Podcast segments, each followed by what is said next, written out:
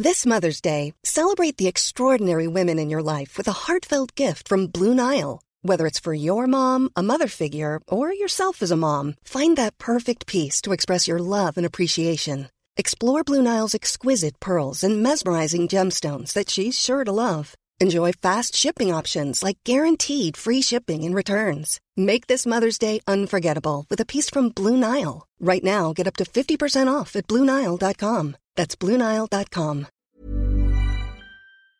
Bonjour à tous. Dans un début d'année anxiogène et une actualité souvent morose, n'est-il pas urgent de prendre de la hauteur et de retrouver le sens de l'admiration? Quand la tendance est à renier notre passé, l'histoire nous offre pourtant des modèles que sont les héros et les saints et dont nous pouvons être fiers. Mais ces exemples sont-ils encore actuels? Pourquoi avons-nous besoin d'eux dans notre société d'aujourd'hui en particulier en politique? Et enfin, en quoi la sainteté est-elle un besoin vital dans le combat contre le mal? On pense notamment aux jeunes pris dans les eaux parfois dangereuses des réseaux sociaux et qui ont besoin d'identification. On en parle avec nos invités. Alessandra Martinez, bonjour. Bonjour. Merci d'être avec nous. Vous êtes actrice et danseuse. Vous avez joué au cinéma dans de nombreux films, notamment ceux de Claude Lelouch, dont Les Misérables. Pour euh, les téléspectateurs qui nous écoutent, c'est un, un des plus connus. Vous présentez chaque jour aussi sur C8, depuis quelques semaines, Le Saint du jour. Et vous nous parlerez, vous nous parlerez pardon, de cette nouvelle émission. Avec, Avec nous également Jacques Trémollet de Villers. Bonjour. Bonjour. Vous êtes avocat, essayiste, euh, auteur de nombreux ouvrages, dont En terrasse avec euh, Cicéron, publié aux belles lettres. C'est dire aussi votre appétence pour la philosophie qui s'adresse à tout le monde et la culture, la grande culture. Vous êtes l'auteur aussi de Jeanne d'Arc, le procès de Rouen. C'est publié chez Perrin. Avec nous également Aude Dugas, bonjour. Bonsoir, bonjour. Vous êtes philosophe de formation, postulatrice de la cause de canonisation de Jérôme Lejeune, scientifique et chrétien, auteur d'un livre récent sur la ronde des vertus chez Salvatore, mais aussi d'un livre sur les vertus euh, concernant Jérôme Lejeune, justement, toujours chez Salvatore, Portrait spirituel au fil des vertus, c'est son titre exact. Et puis Véronique Jacquet, bien sûr, bonjour Véronique. Bonjour à tous. Nous sommes donc en bonne compagnie, et puis cette émission est en partenariat avec l'hebdomadaire France Catholique.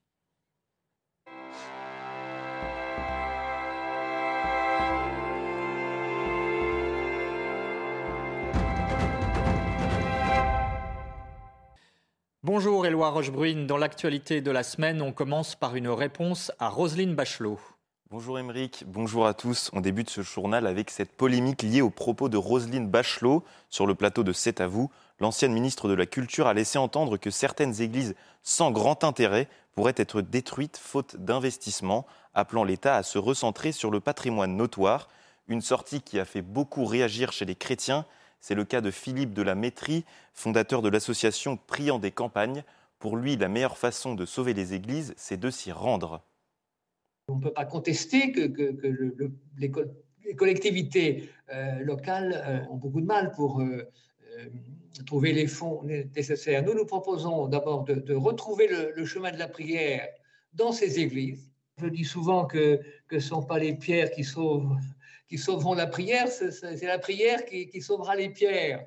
Je crois que les propos de Mme Bachelot ont dû heurter beaucoup de, ruraux qui, parcourent des kilomètres, des kilomètres pour aller prier dans une église parce que l'église la plus proche est fermée. Je pense que là, il manque une, une dimension spirituelle. Une église n'est pas simplement que des pierres. Paris a fêté dimanche dernier sa sainte patronne Sainte Geneviève à l'église Saint-Étienne-du-Mont lieu où se trouve son tombeau. Ces reliques ont été vénérées pendant neuf jours, une grande dévotion que nous allons vous faire découvrir dans ce reportage de Célia Barotte et Florian Paume.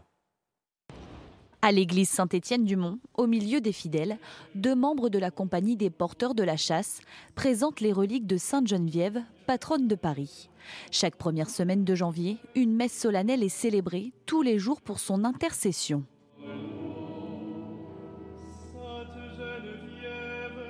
Chaque année, à partir du 3 janvier, il y a ce qu'on appelle une neuvaine. Neuf jours de prière et d'intercession euh, pour euh, Sainte Geneviève, pour qu'elle poursuive sa mission de protéger Paris, de guider les chrétiens de Paris, de guider toute la ville. Les fidèles vénèrent les reliques, plusieurs morceaux du corps de Sainte Geneviève, celle qui par la prière a sauvé Lutèce de l'invasion des Huns au 5e siècle, a une place toute particulière dans le cœur des Parisiens. Sur les murs de l'église et près du tombeau de Sainte Geneviève, des centaines de petites plaques de marbre, appelées ex voto, montrent l'étendue des grâces obtenues par la prière à Sainte Geneviève. Comme elle est protectrice de Paris, euh, je trouve qu'elle me protège aussi. C'est une femme très dynamique, courageuse, même quand ça n'allait pas. Bon, elle avait la force, euh, la force que Dieu lui donnait. Voilà, et c'est un exemple pour le monde, pour la France. Dimanche dernier, la messe célébrée par l'archevêque de Paris, Monseigneur Ulrich, a été suivie d'une procession de la chasse de Sainte-Geneviève jusque sur le parvis de la cathédrale Notre-Dame de Paris. À quoi bon travailler? Question brûlante dans notre économie moderne, à laquelle veut répondre l'Académie d'éducation et d'études sociales dans ce colloque organisé le 21 janvier prochain. L'association qui fête cette année ses 100 ans promeut une économie au service des personnes sous l'inspiration du christianisme social. Écoutez à ce propos Marie-Joëlle Guillaume, présidente de l'AES.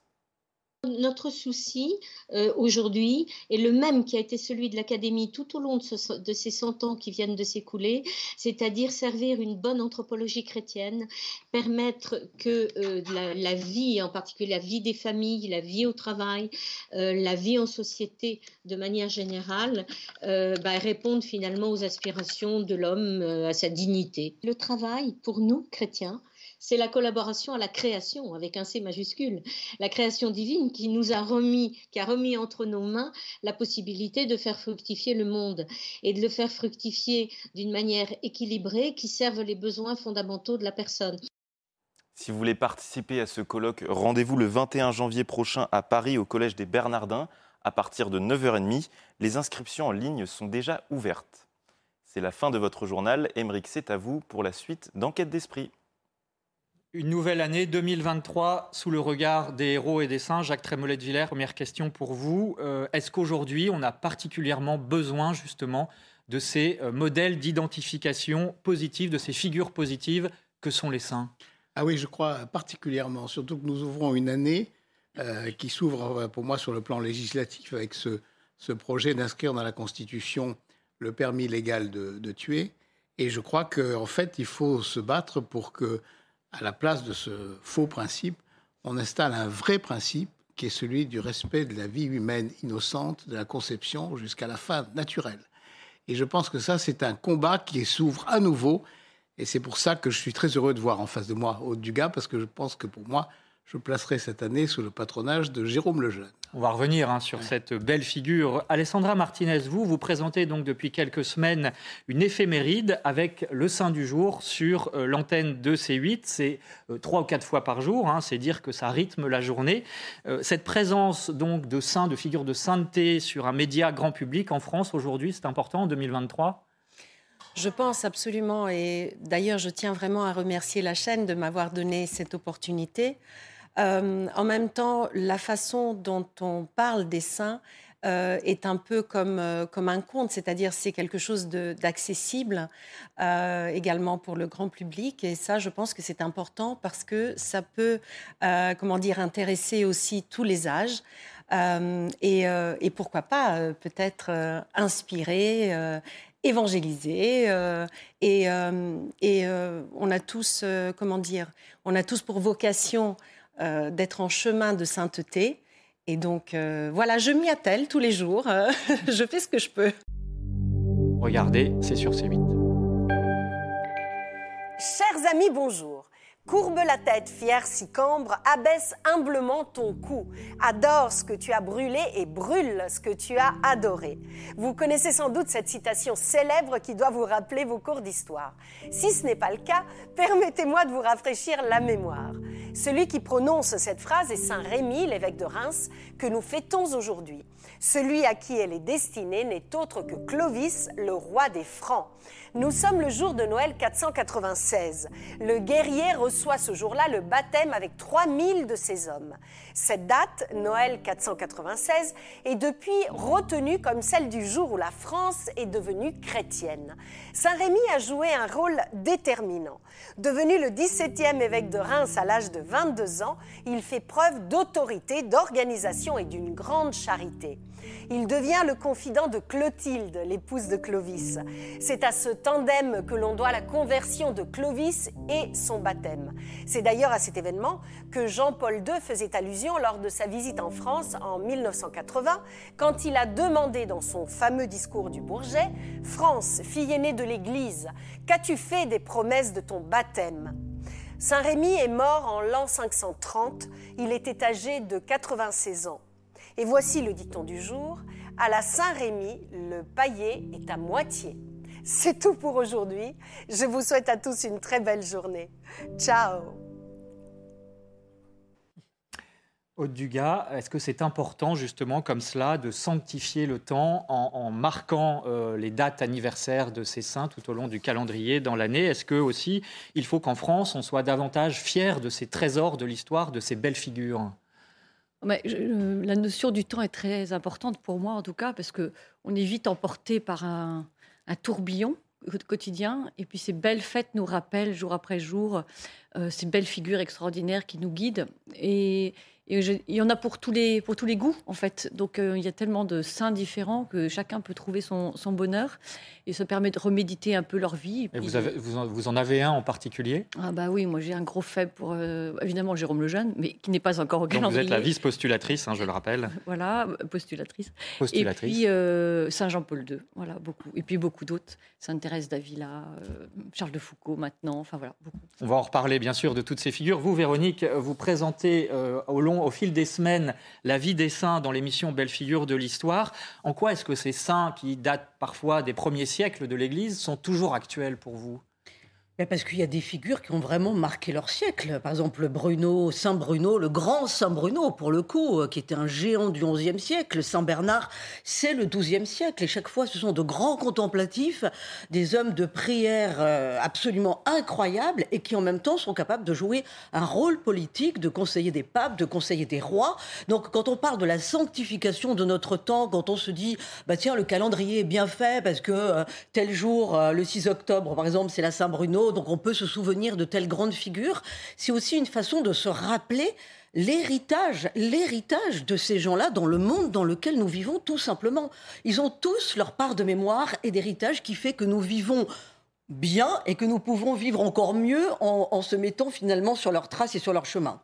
Alessandra Martinez, vous, vous avez un faible euh, pour Sainte Bernadette de Lourdes, hein, puisque vous avez incarné euh, la mère de Bernadette à l'écran. C'était en 2011 dans le film Je m'appelle euh, Bernadette. Pourtant, Bernadette, ce n'est pas une, figure très médiatique, on peut dire. Hein. Au contraire, elle a vécu euh, dans un cachot avec sa famille, elle était extrêmement humble. Est-ce que justement ces figures de sainteté ne sont pas un paradoxe vivant d'une certaine manière? En tout cas, ils vivent encore euh, dans notre culture et sur nos écrans parfois, euh, par rapport à ce système médiatique, au cinéma aussi, au monde du cinéma que vous connaissez bien? Eh bien, écoutez, oui, certainement, mais c'est clair que ça nous indique quelque part le chemin à suivre. Et donc, c'est vraiment ça, je pense, c'est de de se dire effectivement dans, notre métier, en tout cas pour moi, la question s'est posée à un moment donné, comment euh, à travers mon métier je peux servir? En fait, c'est vraiment ça. Euh, je ne me suis pas posé cette question au début. Euh, je le dis très honnêtement, il y a aussi des choix que je regrette aujourd'hui, mais bon, ça fait partie, si vous voulez, de mon chemin. Et, aujourd'hui, voilà, je, je me dis qu'il y a plus de temps à perdre, que le temps presse. Et, euh, voilà, et, tout ce qui nous arrive en fait fait que on est aujourd'hui ce qu'on a vécu auparavant. Et euh, euh, il est certain que parfois, pendant le parcours qu'on a, on reçoit des messages, si j'ose dire. Et j'étais pas très attentive auparavant à ces messages-là, à ces, à ces clins d'œil. Des signes dans votre vie qui vous ont mené vers la foi. Vous avez un témoignage de foi aussi à donner. Absolument. Et, euh, Et en fait, bon, ça s'est fait à travers la souffrance, j'ai pas peur de le dire.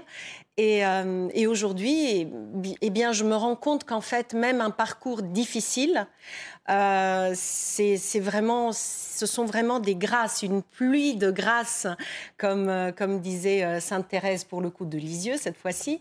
Et, vraiment, je suis reconnaissante, reconnaissante aussi des difficultés qui m'ont emmenée aujourd'hui à avoir cette maturité. Et je commence très, très humblement vraiment ce chemin pour essayer de, de, de, travailler avec, euh, avec cette envie de euh, justement de faire un parcours qui soit dans le, dans le, dans le signe de la foi, vraiment la sainteté n'est pas forcément euh, un long fleuve tranquille, hein, pour reprendre une expression, en tout cas quelque chose de très linéaire. Et on va en parler, comment on y travaille justement euh, avec vous, Dugas. Mais juste avant, euh, un mot sur cette figure contemporaine de sainteté qu'est Jérôme Lejeune, puisqu'il a été déclaré vénérable il y a peu.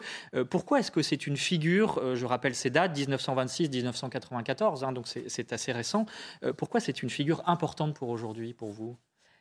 Comme dit Chesterton, en fait, euh, chaque euh, période, chaque société produit les saints, génère les saints dont elle a besoin. Et euh, comme disait Maître Trémollet de Villers, aujourd'hui, s'il y a une chose qui est bien attaquée, c'est la famille et la vie. Et Jérôme Lejeune, comme médecin, généticien, chercheur, savant, a mis toute son intelligence, tout son savoir, toute sa passion au service de ces petits patients, donc euh, avec un handicap mental, euh, et notamment ceux qui étaient euh, menacés dans le ventre de leur mère par les lois sur l'avortement, et puis au-delà de, des enfants trisomiques, de tous les enfants à naître. Et, du coup, il a mis son génie, parce que c'était vraiment un homme génial, qui a eu tous les prix qu'on pouvait imaginer de médecine dans le monde. Il a mis ça vraiment au service des, tout petits. Et donc pour aujourd'hui, c'est très fort sur un plan euh, politique, social. Mais euh, au-delà de ça, je trouve que c'est un saint dans lequel on peut se projeter. Euh, enfin, à mon petit niveau.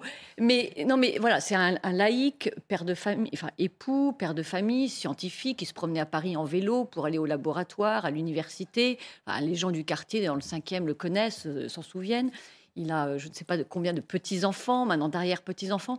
Donc, c'est pas euh, des saints. Euh, enfin, un saint de vitrail. Voilà, enfin, j'aime beaucoup Padre Pio, par exemple, mais vraiment, là, c'est, je ne peux pas me projeter. Quoi, voilà. Attention, vous êtes à côté d'une italienne. non, mais Padre Pio, ne touche pas à Padre Pio. Non, mais je hein. l'aime beaucoup, mais justement, c'est un grand saint du XXe siècle justement, également. c'est intouchable. Ah oui, ça, c'est sûr. Alors que Jérôme le Jeune, c'est aussi d'un autre niveau que moi, évidemment, mais voilà, c'est un laïc. Et puis, ce que je trouve très beau dans cette sainteté de Jérôme le Jeune, c'est que c'est en même temps très simple. Il a pris l'évangile au sérieux, notamment cette phrase qui a guidé sa vie euh, Ce que vous avez fait au plus petit d'entre les miens, c'est à moi que vous l'avez fait. Et en prenant cette phrase au sérieux, euh, petit à petit, il est devenu saint. Voilà, c'est cette charité, cet amour inconditionnel qui a guidé sa vie. Et, donc, ça a été la fidélité à cette phrase qui l'a rendu petit à petit héroïque. Et on est tous appelés à cette même fidélité, à l'évangile. Et, le Seigneur ne nous demande pas quelque chose qui est impossible pour nos forces. Donc c'est juste cette fidélité quotidienne dans les petites choses. Et petites choses après petites choses, on devient saint. Voilà. Donc c'est un appel à nous tous, pour nous tous. Euh, oui, je pense que pour ceux qui nous regardent, c'est pas si évident que ça. Et vous soulignez quelque chose d'important, c'est est-ce qu'on arrive à se projeter dans la vie de ces grandes figures euh, de, de, l'histoire, de l'histoire sainte? C'est quand même franchement pas évident. La porte d'entrée, c'est pas simplement la fidélité à l'Évangile. Et je crois que ça, il faut que tout un chacun l'explique. Euh, de par son parcours personnel, c'est quand même une rencontre avec le Christ. On ne devient pas saint si on ne rencontre pas le Christ, s'il n'y a pas une rencontre personnelle avec le Christ. Sinon, on est une personnalité exceptionnelle, extraordinaire, mais l'histoire est remplie de grands hommes et de grandes femmes. Mais il leur manque cette dimension ô combien spirituelle euh, de, suivre vraiment Jésus. Par exemple, un Saint François d'Assise qui reçoit même les stigmates. Donc, il faut quand même expliquer comment finalement on rencontre Jésus ou comment cet amour de Jésus vous tombe dessus dans la sainteté. Est-ce que vous avez des exemples, par exemple, vous, Alessandra? Bah, vous avez parlé de Saint Francesco d'Assisi, qui est vraiment euh, le saint par excellence que j'aime tout particulièrement, justement, comme, euh, comme vous étiez en train de dire, par rapport à son parcours qui est assez extraordinaire, c'est-à-dire euh, avec une, une maman noble, un père riche, etc. Et il a, dans sa jeunesse, il a bien sûr pris beaucoup de plaisir, il a vécu d'une façon dissipée. Et puis, jusqu'au moment où il s'est rendu compte compte que vraiment il fallait passer à autre chose. Et, et euh, c'est un saint pour moi d'une extrême modernité en fait. Euh, c'est un saint euh, qui, qui, déjà à l'époque était attentif aux problèmes écologiques, j'ai envie de dire, et il était en communion parfaite avec avec les animaux, avec la nature. Enfin, et puis je pense qu'il était stigmatisé d'abord dans son cœur avant de recevoir les stigmates. donc effectivement dans son corps. Mm. Jacques Trémollet de Villers, est-ce que les, saints sont forcément des héros? Ah oui, puisqu'on dit qu'il faut l'héroïcité des vertus pour être reconnu saint, et je crois que effectivement, ce sont des héros. Mais euh, le cheminement, vous parlez de la rencontre personnelle avec, Jésus, mais souvent, euh, il n'en parle pas ou il en parle peu. Enfin, moi, j'ai le souvenir d'un homme qui, est, qui, pour moi, n'est pas un saint canonisé, mais qui est quand même un très grand esprit et un très grand homme, c'est Gustave Thibon. Et Gustave Thibon dit au cours d'un de ses livres, euh, j'ai eu, je peux dire que j'ai eu une rencontre ineffable qui est passée comme ça, mais dont je peux rien dire, parce que précisément c'est du domaine de l'ineffable.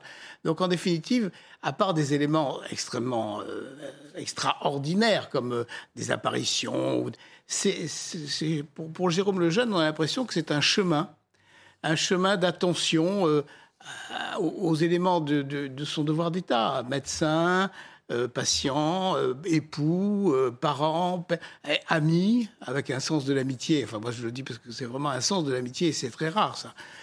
qui, est, qui est vraiment quelque chose qui a prouvé une délicatesse du cœur et un cheminement, mais dont on serait bien gardé de lui demander, parce qu'il était quand même aussi très pudique, de demander quel, il était.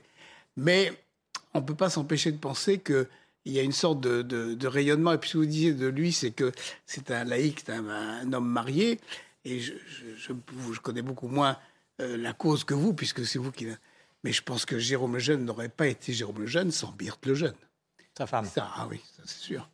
Alors, comment justement est-ce qu'on devient saint euh, Comment on fabrique les saints et les héros dont nous avons besoin aujourd'hui? On est en bonne compagnie pour en parler avec nos invités. On marque une courte pause publicitaire et vous restez avec nous.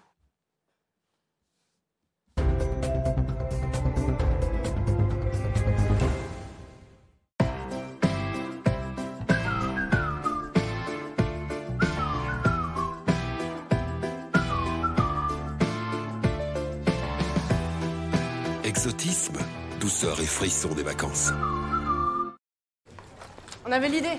Mais pour développer notre app, il nous fallait de la structure, un plan, du financement. Ouais, non. Et surtout, il nous fallait quelqu'un pour mettre le feu. Les experts comptables, des conseils qui mettent le feu.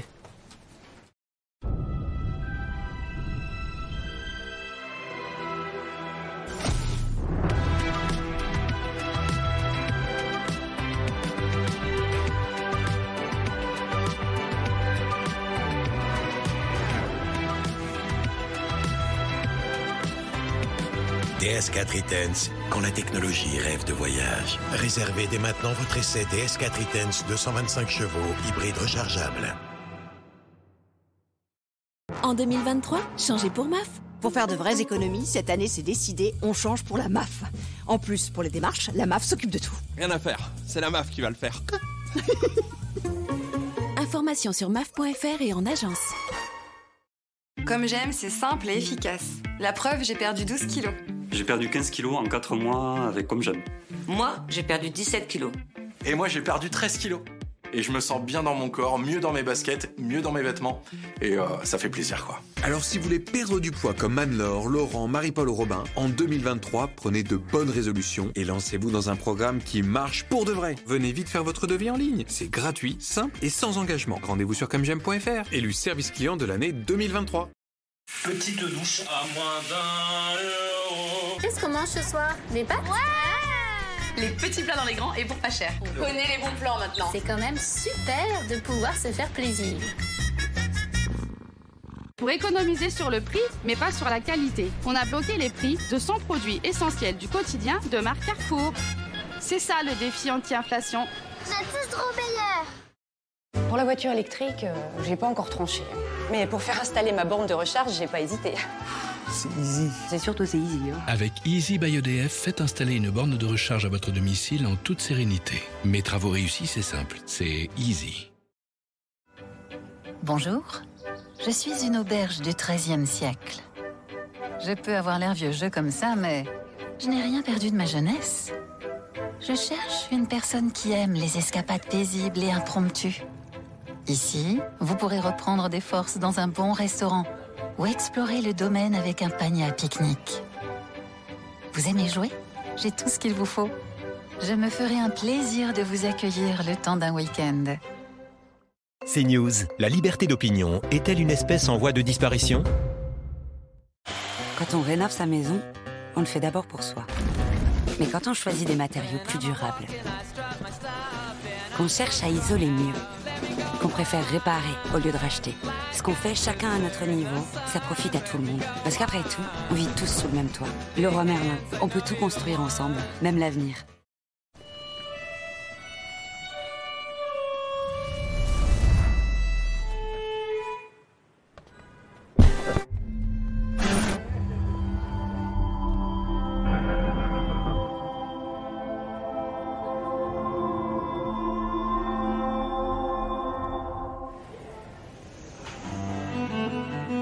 Découvrez nouvelle Citroën IC4X électrique. Portes ouvertes ce week-end. La super promo EasyJet est là. En ce moment, jusqu'à moins 20% sur 300 000 sièges. Vite, réservez sur easyjet.com. Vous avez le choix. Vous pouvez garder les vêtements que vous ne portez pas ou faire le bonheur de quelqu'un.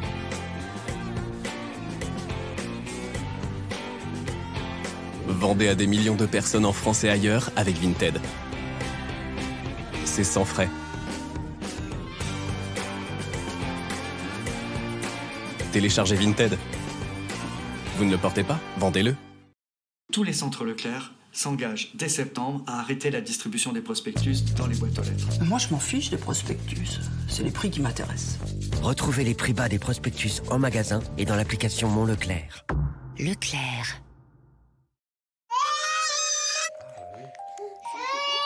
Les nuits sont toujours plus longues quand on a mal aux dents, même quand elles ont fini de pousser. Alors chez Groupama, quel que soit votre âge, nos dentistes partenaires vous soignent avec des avantages privilégiés. Groupama, la vraie vie s'assure ici.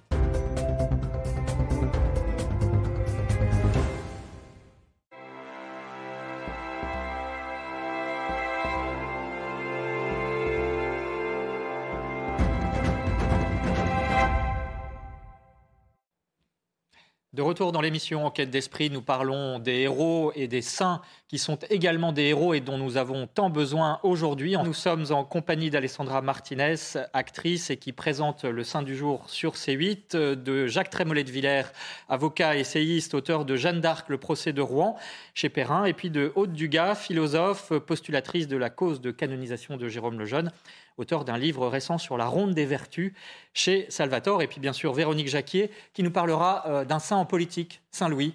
Une belle figure également. Euh, je rappelle aussi que cette émission est en partenariat avec l'hebdomadaire France catholique. Alors, euh, Jacques Trémollet de Villers, est-ce que la sainteté n'est pas quelque chose de glacé, de figure glacée, mais en, réalité c'est un combat? Bah, Apparemment, dans toute l'histoire de l'Église, c'est un combat. Et c'est même un combat parfois extrêmement dur quand on voit Saint-Hilaire ou Saint-Athanas qui se retrouvent tout seul au milieu d'un épiscopat et en passé en quasi-totalité à l'arianisme, euh, qui sont obligés de se cacher. Enfin, c'est, Puis moi, ma, sainte préférée, chacun la sienne, c'est Sainte Jeanne d'Arc. Et Sainte Jeanne d'Arc, ce n'est qu'un combat. C'est vraiment euh, euh, la, la, la, combattante et qui dit à son roi, vous n'aurez la paix qu'à la pointe de la lance. Donc ça, pour moi, c'est du vrai combat sur le plan très concret.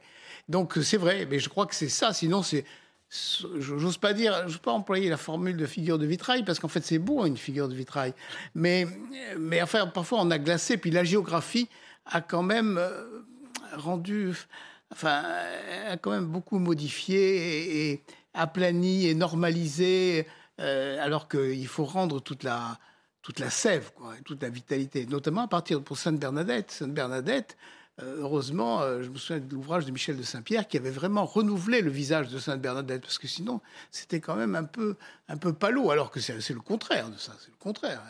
Bah, une disons, elle intelligence et une vivacité Absolument, et puis une force incroyable aussi, puisqu'elle arrive à son âge et sans culture et euh, venant d'un milieu tellement, tellement simple, elle à tenir tête, je veux dire, à des hommes très impressionnants quand même, des hommes d'église, euh, des hommes de Procureur loi. impérial, oui. Donc, euh, bien sûr.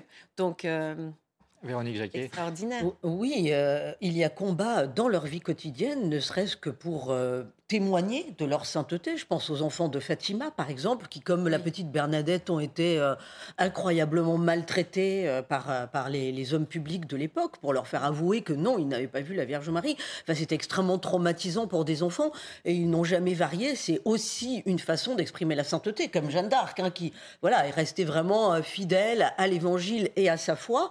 Euh, et il y en a d'autres de la même façon. Padre Pio, qui a aussi quand même été un peu persécuté par l'Église même, qui l'a mis Bien en sûr, retrait et qu'il en a souffert. Donc euh, voilà, la- en fait, la, la sainteté, c'est pas un chemin de rose. Et euh, le message qu'il faut aussi faire passer, peut-être dans cette émission, c'est qu'on n'a pas affaire à des gens éthérés. Au contraire, on a affaire à des gens qui sont incroyablement incarnés, y compris pour résister au mal sous toutes ses formes.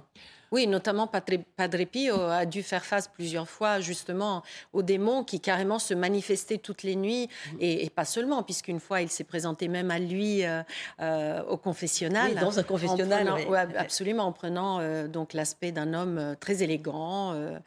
et ça a été un moment, je crois, qui a été reporté ensuite d'une façon très claire. Et, Alors, vous, vous avez parlé de, de- de Fatima. Donc, Fatima, hein, 1917, l'apparition de la Sainte Vierge à Trois-Bergers, effectivement, avec quelque chose d'assez effrayant, malgré tout, puisque euh, deux des enfants sur trois ont été déclarés saints, mais Oui. ces enfants ont, ont vu l'enfer. Et on va vous regarder cet extrait d'un film de, sur Fatima, sur les événements de Fatima, euh, qui est distribué en France par Sage Distribution. Regardez cette vision de l'enfer représentée et, et qu'ont vu les enfants.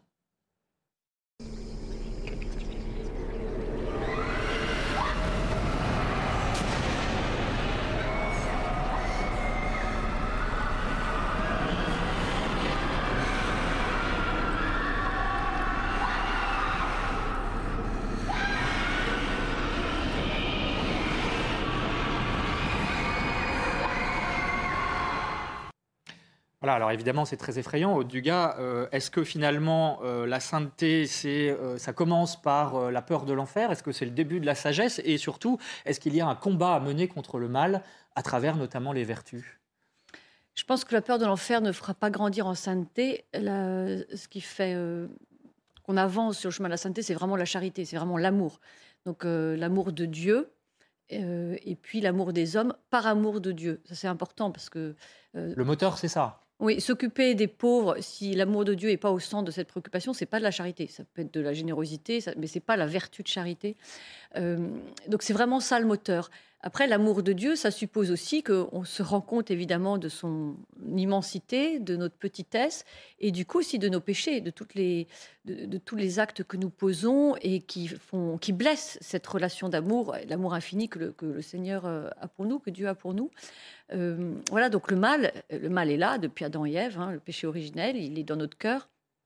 Par la grâce du baptême, heureusement, on est libéré de, voilà, de- de- des- effets, mais enfin, euh, enfin de, la trace originelle, mais on en a encore les effets. Euh, et donc il y a ce combat intérieur dans l'âme toujours pour euh, grandir dans l'amour de Dieu et puis nous délester de, tout ce qui nous empêche de, courir léger sur ce chemin.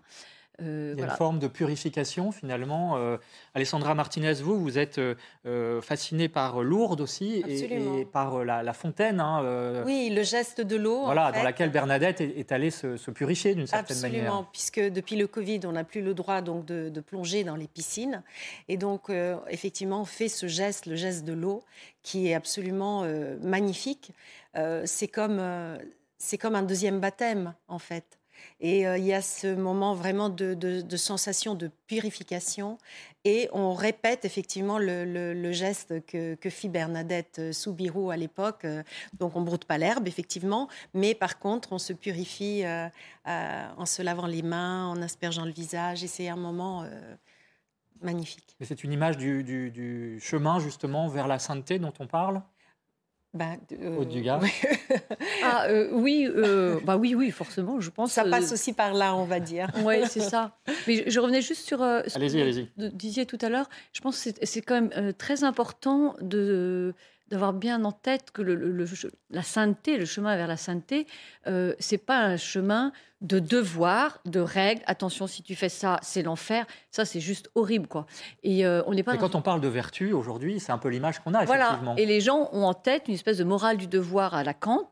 Et en fait, les catholiques sont très kantiens sans le savoir. Ce qui... Et Kant, c'est pas du Alors, tout. pour nos téléspectateurs qui ne savent peut-être pas ce qu'est Oui, le philosophe Kant là, de- sur le sujet. Bah, qui- c'est vraiment la morale du devoir. Donc, je dois faire les choses par devoir.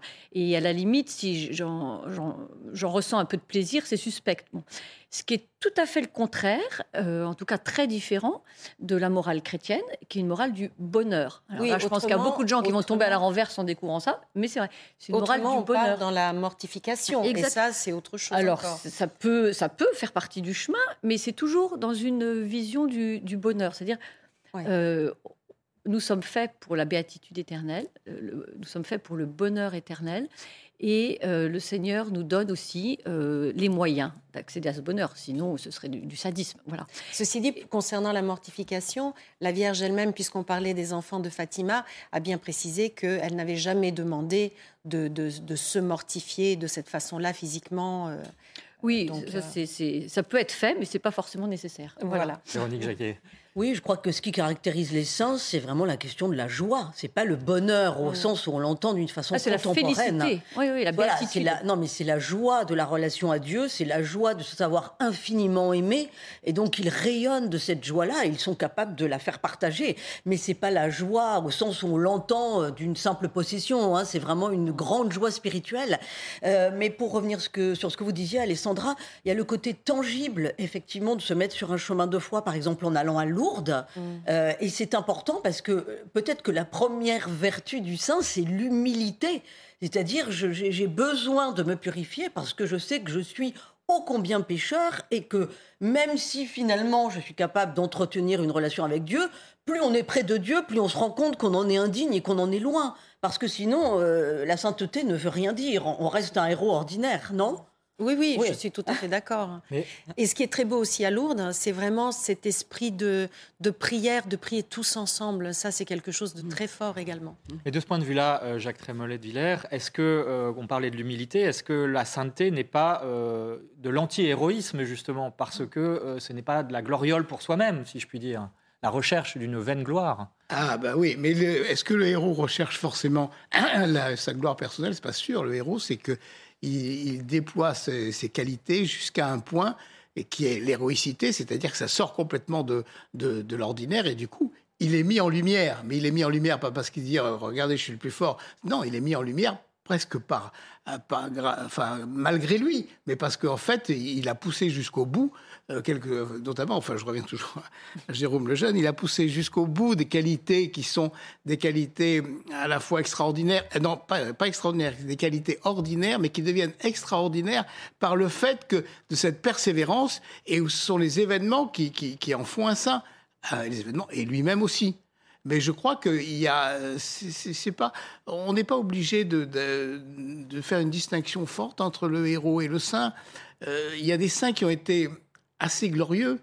Euh, Saint Louis a été quand même, enfin, et Saint Louis c'est quand même, c'est quand même aussi, c'est aussi un grand roi hein, en même temps. Alors c'est vrai qu'il a fait parfois même presque, les peuples lui reprochaient d'être un peu trop humble. Bon, Euh, mais quand on est un peu trop humble, c'est aussi une Vaut mieux l'être trop que pas assez. Oui, non, mais en fait, c'est aussi une gloire. Ben, je crois que là, on, on mesure pas, on mesure pas comme ça. Je crois qu'il faut se laisser aller au- à, la plénitude de, ben, ce que vous disiez, de l'amour de Jésus-Christ, en fait, parce que c'est ça. Donc, ils veulent imiter le Christ, et dans cette imitation, ils arrivent à, à des choses que les, gens- les autres considèrent comme des excès ou, des, ou, ou incroyables. Mais pour eux, c'est une démarche qui est presque naturelle. Vous savez, on dit c'est devenir parfait en restant naturel. C'est ça la sainteté. Ça se paraît tout simple comme ça. Au Dugas, pourtant, c'est pas si évident que ça. Je veux dire, vous, vous avez travaillé sur les vertus, ça demande un effort.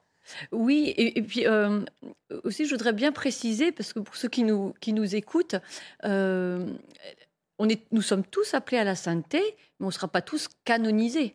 Canonisé, ça veut dire que l'Église euh, dit, tiens, celui-là, celui-là une vie particulièrement exceptionnelle, et surtout euh, est un modèle pour des, des milliers de catholiques dans le monde qui disent, mais c'est un modèle, il faut que vous le canonisiez. Voilà.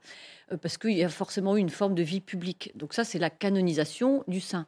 Mais euh, nous sommes tous appelés à la sainteté, donc à ce bonheur, à cette béatitude de la rencontre avec Dieu, ultimement, mais qui commence dès ici-bas, parce que quand on vit euh, près de Dieu et qu'on vit de Dieu, ben on commence déjà à être heureux ici de cette béatitude, mais on ne sera pas tous canonisés, euh, parce qu'il y a des, tas de sainteté très discrètes. Je pense toujours à des... Je ne sais pas pourquoi j'ai cette image d'une femme dans un, un, voyage au Vietnam, toute humble, veuve, une petite vieille sur le pas de sa porte et qui priait toute la journée. Mais je me suis dit, mais cette femme, elle sera sûrement au paradis bien avant moi. Et voilà, et elle n'est jamais passée euh, à la télévision. Voilà. D'ailleurs, le, le, processus même de canonisation, hein, vous en savez quelque chose, est aussi un long parcours du combattant euh, pour ce qui concerne Jérôme Lejeune, euh, oui, c'est toujours très long. Vous avez travaillé de longues années, vous continuez oui. de le faire. Alors, la sanctification de la postulatrice. ça, voilà. Ça, c'est vrai. Et, et de toute l'équipe, pas seulement du postulateur. Alors vous avez parlé de Saint-Louis, euh, Jacques Trémollet de Villers. Euh, justement, euh, on va parler de la sainteté aussi et des vertus en politique, puisque est-ce que se changer soi-même permet aussi de changer la société hein? C'est un, un, vrai sujet aujourd'hui en 2023. Euh, Véronique, rappelez-nous juste justement concernant Saint-Louis, comment cette sainteté est venue chez lui? Est-ce qu'elle se prépare? Et surtout, est-ce que ça a conduit à une sainte politique? Alors oui, chez Saint-Louis, la sainteté était préparée parce qu'il a été élevé par une, mère très pieuse, Blanche de Castille, qui avait cette phrase qui résume tout. Mon fils, je vous aime bien, mais j'aimerais mieux vous voir mort que coupable de péché mortel. Alors bon, euh, et Louis euh, IX, c'est donc Saint-Louis, euh, est sacré roi à l'âge de seulement 12 ans, donc il est quand même resté sous la tutelle de, de sa maman et de cette piété longtemps. Alors le sacre en la cathédrale de Reims, 44 ans de règne, tout tendu, donc très jeune, vers la sainteté. Ça s'est traduit déjà dans sa vie ordinaire. De quelle façon? Il priait intensément, il jeûnait régulièrement, il s'habillait très simplement. Nous sommes au XIIIe siècle, et fort, euh, essor pardon, euh, des dominicains, par exemple, donc il encourage euh, la construction de couvents et de monastères. Et puis sa sainteté se traduit politiquement par rapport à trois préoccupations. Euh, la préoccupation des pauvres, et donc de faire reculer la pauvreté. Il fait construire des hospices, des hôpitaux comme le 15 à Paris pour soigner les aveugles. Et en tant que roi très chrétien, il lui arrive d'inviter à sa table des pauvres et il lui arrive même de les servir. Donc là, on retrouve l'humilité du grand roi. Euh, deuxième préoccupation euh, très chrétienne, euh, c'est le sens de la justice. On a l'habitude de représenter Saint-Louis, bien entendu, rendant la justice sous un chêne. Eh bien, c'est lui qui invente le concept de présomption d'innocence. Il ordonne des enquêtes, il écoute les témoins, il ne condamne pas sans preuve et il crée le Parlement de Paris qui va devenir une cour de justice. C'est lui aussi qui fait interdire les duels dans le royaume. Enfin, euh, troisième dimension vraiment propre à sa sainteté en politique, c'est que pour lui c'est très très important euh, de promouvoir l'essor culturel et intellectuel du pays. À sa table, il recevra par exemple le grand dominicain saint Thomas d'Aquin et sous son règne, achèvement de la cathédrale de Paris, il voit s'achever Notre-Dame de Paris, et création de la Sorbonne en 1257. Alors, cela dit, pour lui, l'un des plus beaux jours de sa vie, c'est bien entendu quand il reçoit la Sainte Couronne d'épines à Paris. Euh, D'abord, il la porte pieds nus de Sens jusqu'à Paris, euh, cette couronne d'épines, et il construira pour elle euh, la Sainte-Chapelle, bien entendu, qui est un gigantesque reliquaire au cœur de notre capitale.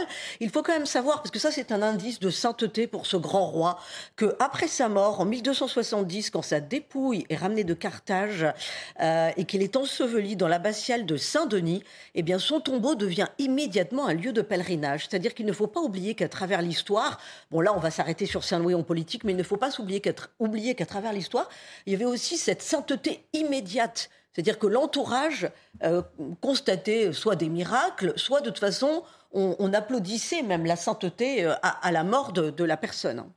Jacques Trémollet de Villers, Saint-Louis, c'est l'exemple parfait euh, que la sainteté est possible en politique, parce qu'on pourrait aussi en douter aujourd'hui. Euh, Est-ce qu'il y en a beaucoup d'autres? Oui, c'est vrai que d'ailleurs dans le missel de mon enfance, où il y avait le, les indications du jour du Saint, là, il y avait marqué Saint-Louis, roi.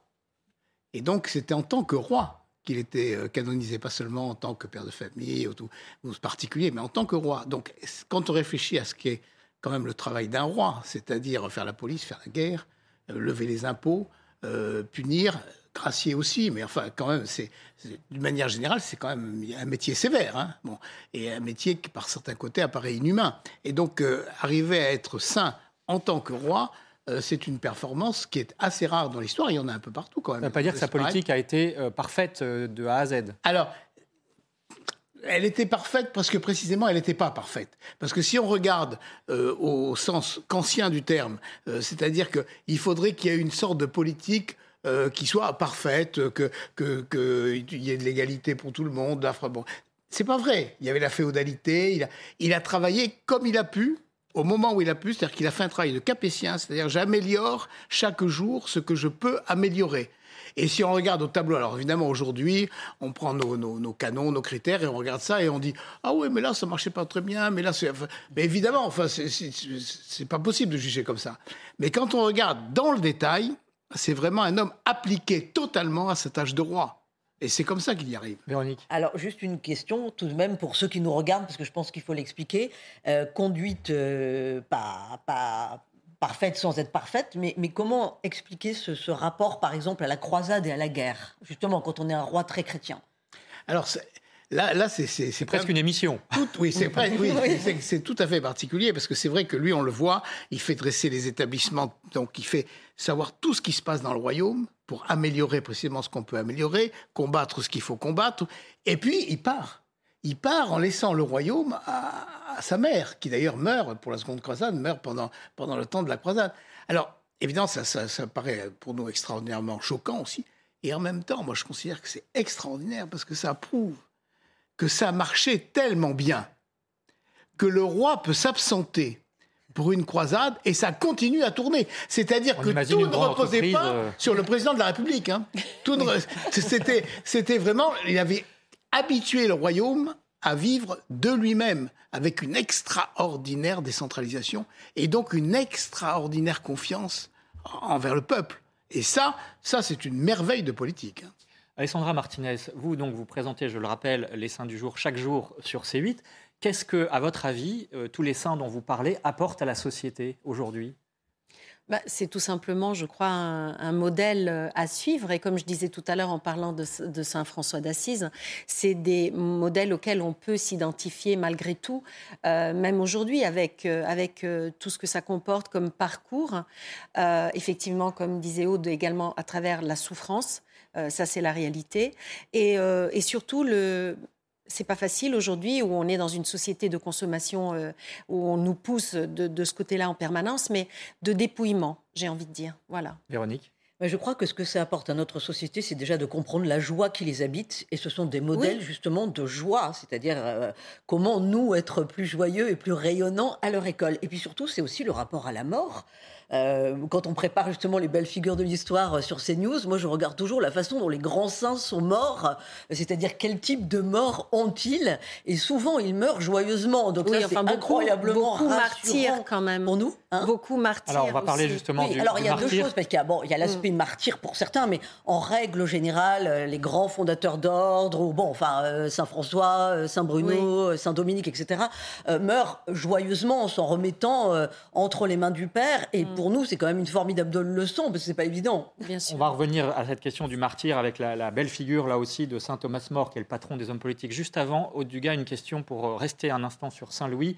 On a entendu tout à l'heure que euh, sa mère l'a beaucoup éduqué, notamment. Est-ce que justement euh, ça s'éduque, cette sainteté Et comment fait-on? Puisque vous, vous avez travaillé sur les vertus. voilà, concrètement, dites-nous quelles sont les vertus sur lesquelles il faut qu'on travaille et comment on fait?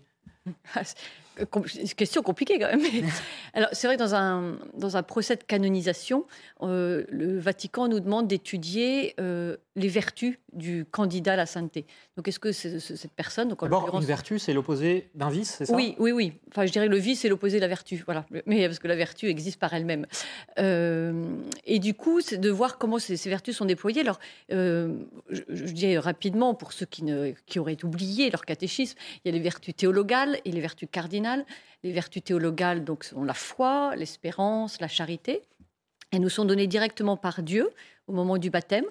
Et euh, voilà. Et puis après, c'est un peu comme vous sur un téléphone, vous avez chargé l'application, mais si vous l'utilisez jamais, ça sert à rien. Voilà. Donc il faut régulièrement, avec les sacrements, la vie de prière, etc., faire grandir ces vertus. Et puis il y a les vertus morales, ou qu'on appelle aussi les vertus cardinales. Euh, alors c'est pas les quatre points cardinaux, mais c'est plutôt les euh, cardos, c'est-à-dire les, les gonds de la porte, donc sur lesquels toute la vie morale tourne, qui sont la force, la prudence, la justice et euh, la tempérance. Tout d'un coup, ça m'échappe. Donc force, prudence, justice, tempérance. Et puis il y a les vertus mineures qu'en général on ne connaît pas. Euh, et mineures, ça ne veut pas dire qu'elles soient moins importantes, ça veut dire qu'elles découlent des vertus morales qui sont l'humilité, la pauvreté, la, chasteté et l'obéissance. C'est-à-dire qu'il y a toute une architecture finalement euh, qu'on peut travailler euh, jour après jour et, de quelle manière? Parce qu'en fait la vertu c'est un, c'est un peu comme une habitude. Alors on dit en langage un peu plus compliqué un, habitus, c'est-à-dire c'est, c'est une disposition qu'on acquiert petit à petit euh, voilà, sur chacune de ces vertus. Alors par exemple la justice, je prends un exemple, c'est donc de donner à chacun ce qui lui est dû. Si j'ai l'habitude de, par exemple, je suis en famille, on est plusieurs frères et sœurs, et j'ai l'habitude de prendre toujours un peu plus que ma part, et je sais que mon, petit frère va être lésé, ben je peux chaque jour me dire, bah non, c'est pas très juste. Donc là, et petit à petit, par des petits efforts comme ça, on commence à vivre cette vertu de justice, et ça devient une seconde nature. La tempérance, non, je, sais que je mange trop. allez, je, fais attention, je vais manger un peu moins. Alors, pas pour maigrir, ça, ce ne serait pas de la vertu, mais parce que je sais que c'est disproportionné. Donc, chaque jour, je vais essayer de, manger juste ce qui est bon pour moi. Et petit à petit, ça va devenir une nouvelle nature, ça va devenir évident. Et en fait, je vais me sentir mieux parce que je vais sentir que je prends, j'ai une vraie maîtrise sur moi-même. C'est plus ma passion qui m'emporte et qui du coup m'emporte à faire des choses que je ne voudrais pas faire. Et au contraire, c'est moi qui deviens maître de moi-même.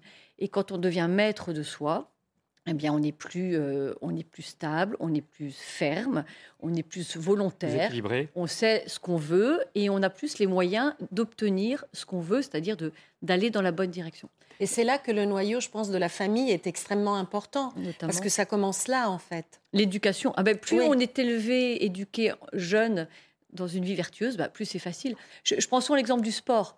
Quand vous jouez au tennis, bon, bah, au début, vous jouez mal. Bon, euh, avec votre prof, vous allez apprendre à faire un bon coup droit, un bon revers. Alors, euh, exercice après exercice, vous allez y arriver.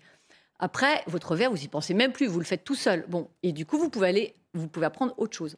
La vertu, c'est ça, c'est apprendre à faire mon bon revers, mon bon coup droit. Jouer au tennis. Et euh, voilà, une deuxième Il nous reste quelques minutes. Euh, je voudrais qu'on on reparle justement de, saint Thomas More, patron des hommes politiques, hein, puisque effectivement, euh, cette vertu et cette sainteté peut avoir une, véritable action sur la société. Saint Thomas More, c'est 15e, 16e siècle, qui était chancelier du roi anglais et qui accepte finalement de mourir pour rester fidèle à la vérité, à la vérité notamment du mariage, celle du roi en l'occurrence, et à la liberté de l'Église aussi face à l'État. Jacques Trémollet de Villers, est-ce qu'aujourd'hui, on peut justement concilier cette exigence de vérité en politique parce que euh, la politique telle qu'on la présente tous les jours euh, n'est pas forcément euh, justement un exemple de vertu? Ah ben il le faut absolument. C'est pour cette année qui s'ouvre, c'est la règle, enfin c'est la loi. Et je veux dire, c'est ce qui devrait inspirer euh, tous les hommes politiques. Et là, moi, je serais tout à fait partisan de revenir aux images de, Fatima. Moi, j'ai envie de dire aux hommes politiques qui font euh, beaucoup n'importe quoi et le contraire de ce que ce qui serait nécessaire pour le pays. voilà, vous avez, ça existe quand même, ça. Vous voyez le feu là, comme ça. Et je trouve que c'est une immense charité de la part de, la mère de montrer à ses enfants, on peut aller là. Bon, donc euh, ça, voilà l'enjeu.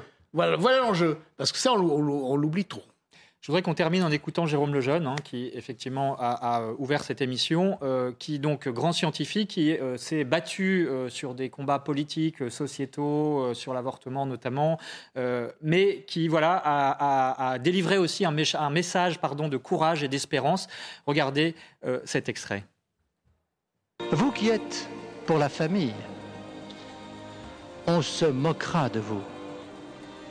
On dira que vous êtes démodé on dira que vous empêchez les progrès de la science. On lèvera contre vous l'étendard de la tyrannie expérimentale. On dira que vous essayez de bâillonner la science par une morale dépassée. Eh bien, je voudrais vous dire, n'ayez pas peur. C'est vous qui transmettez les paroles de la vie.